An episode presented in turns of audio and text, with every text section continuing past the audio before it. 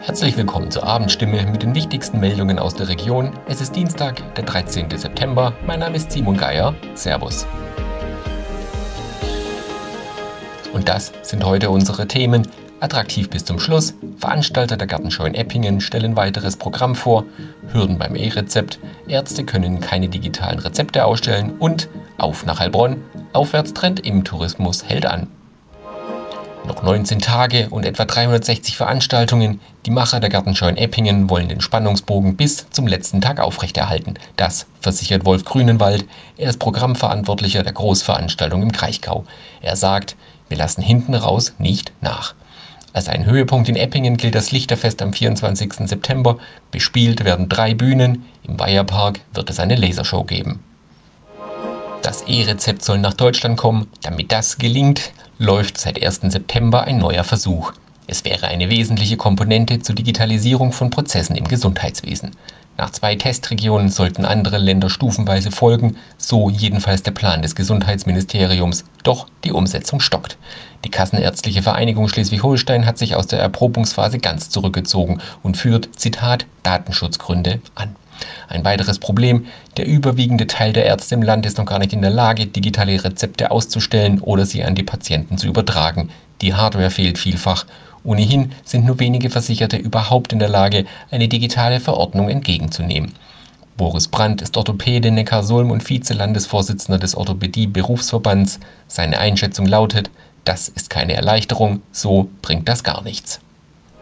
Die Zeichen rund um den Tourismus in Heilbronn stehen auf Besserung. Nachdem die Corona-Pandemie ihre Spuren hinterlassen hat, setzt sich die Erholung, die im Jahr 2021 bereits zu verzeichnen war, fort.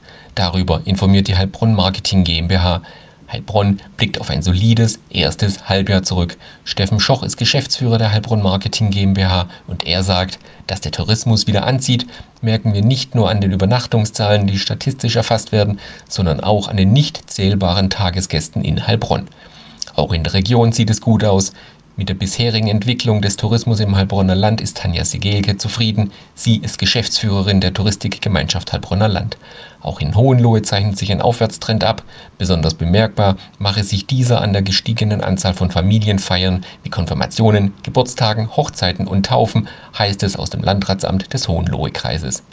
Soweit die Nachrichten aus der Region. Mehr und ausführliche Informationen lesen Sie in unseren Zeitungen oder auf stimme.de. Das war die Abendstimme mit den wichtigsten Nachrichten um sechs für die Region Heilbronn und Hohenlohe. Immer von Montag bis Freitag um 18 Uhr auf stimme.de und überall, wo es Podcasts gibt.